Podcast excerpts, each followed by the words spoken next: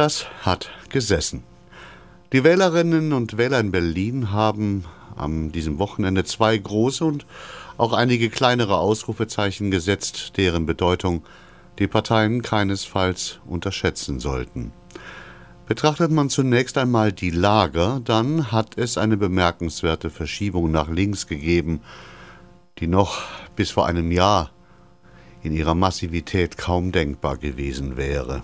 Rot-Grün plus Linke plus Piraten gewannen gegenüber CDU und FDP über 10 Prozent hinzu.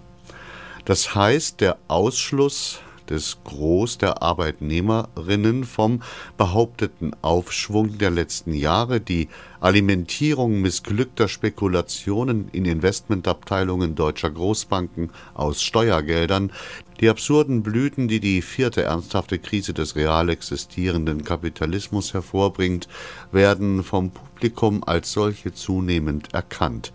Es ist kurz ausgedrückt, trotz Bild Super Illo und Sat 1 nicht mehr so einfach, die Wähler zu verarschen.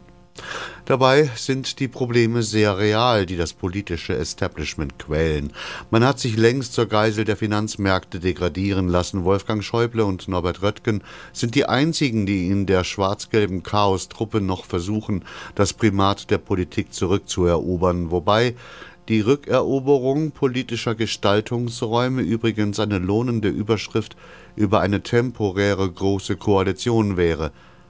Man wäre die längst struktur- und substanzlose FDP los, als deren Nachfolger die Grünen ohnehin schon feststehen.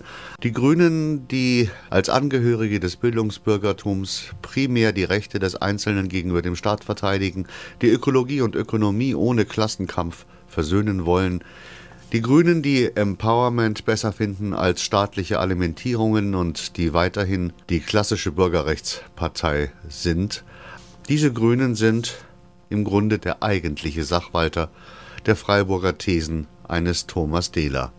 Auch wenn bei Grüns aus der Euphorieblase ein wenig die Fukushima-Luft raus ist, sind die Grünen nun die etablierte liberale Bürgertumspartei, die nur aufpassen muss, den Markenkern Bürgerrechtspartei nicht an die Protestbewegung der Piraten zu verlieren, die eher die ein eher spontanistisches Phänomen ist, als eine Partei mit Zukunftschancen, solange sie programmatisch allenfalls Schlagworte zu bieten hat und eigentlich nicht weiß, was sie selbst will. Die Stimmen der Piraten sind nämlich nicht eigener Stärke geschuldet, sondern der Schwäche anderer Linker. Die Grünen Berlins, die sich viel zu lange opportunistisch ein schwarz-grünes Bündnis offen hielten, bauten die Piratenpartei damit auf und sollten sich daran auch in anderen Ländern möglichst längere Zeit erinnern. Sie bauten sie ebenso auf wie die dämlichen Mauersprüche und Kuba-Krisen der Linkspartei. Die wird sich jetzt endlich entscheiden müssen, was sie eigentlich sein will. Eine radikale Fundamentaloppositionspartei ohne Gestaltungswillen oder eine, die sich auf System und Kompromisse machen einlässt, indem sie zugunsten einer sozial-ökologischen Reformorientierung auf pseudorevolutionäres Geschwätz und die Romantisierung des stalinistischen Terrors in der DDR für alle Zeiten verzichtet. Ein bisschen von allem geht jedenfalls nicht mehr. Dass mitten in der größten Krise des Kapitalismus seit dem Anschluss der DDR ausgerechnet die Linkspartei bei Wahlen verliert, ist nicht nur den miserablen Leistungen der beiden Vorsitzenden geschuldet, es sollte den Erben der PDS sein letztes hell leuchtendes Warnsignal vor der Ausfahrt in die Existenzkrise sein. Und die SPD? Nachdem der rosarote Plüschbär in Berlin weitermachen darf, muss die Partei endlich verstärkt gestalterisches Profil entwickeln. Sie darf sich nicht darauf verlassen, dass sie durch die Dummheiten der Regierung quasi von selbst gewinnt. Und sie muss jemand aufstellen als Kandidat, der glaubhaft führen kann und finanzpolitische Kompetenz bewiesen hat. Dieses Land sucht nach einem Lotsen und außer einem dafür leider zu alt gewordenen Helmut Schmidt ist außer Per Steinbrück für diese Rolle kein glaubwürdiger und kompetenter Kandidat in Sicht. Sigmar Gabriel als wandelndes Marketingprojekt, dessen Spruchblasen so laut dröhnen, wie sie hohl sind, und dem undurchsichtigen Bürokrat Steinmeier mit der Aura eines stellvertretenden Provinzbürovorstehers fehlt für die Kanzlerkandidatur in der Krise schlicht das politische Format.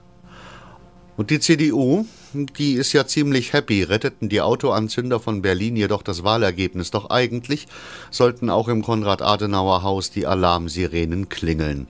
Nicht nur bei der entkernten gelben Millionärspartei. Wie gesagt, das bürgerliche Lager verliert mehr als 10 Prozent unter der Aussitzerin vom Dienst. Das geht nicht nur auf das Konto der FDP. Angela Merkel macht mittlerweile eine miserable Figur. Wer sich in zwei verschiedenen Koalitionen permanent weigert, die Richtung vorzugeben, Entscheidungen zu treffen, bevor das Allensbach-Institut dazu belastbare Umfrageergebnisse liefert, wer bei den Großkonzernen nur die Büttenreden hält, die vorher abgesegnet sind, und zu den drängenden Fragen der Nation außer enervierenden Plattitüden nichts mehr zu sagen hat, der mag sich für den Posten als Chefsekretärin von Herrn Ackermann qualifizieren. Im Kanzleramt hat Angela Merkel in der derzeitigen Verfassung nichts zu suchen.